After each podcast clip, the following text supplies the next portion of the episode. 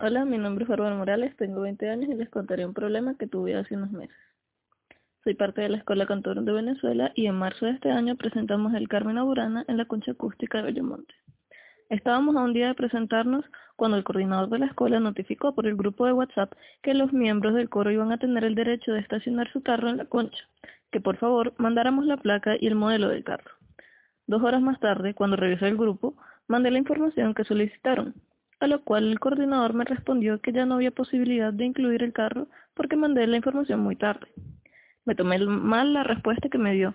Sentí que era una injusticia que por responder dos horas tarde no nos facilitaran el estacionamiento, y me pareció imposible que el coordinador solo le dieran unos minutos para hacer ese trámite, siendo que todos los otros coros lo habían, le habían dado varios días para hacerlo. Me molestó que por un acto de irresponsabilidad mi familia no iba a poder asistir al concierto, y opiné que esas informaciones no debían darse de esa manera, sino con prevención y antelación. El coordinador se ofendió, se excusó y me llamó falta de respeto.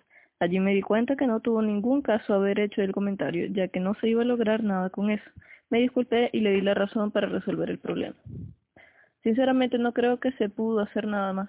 Fue un conflicto improductivo y él no quería aceptar su error ni comunicarse eficientemente.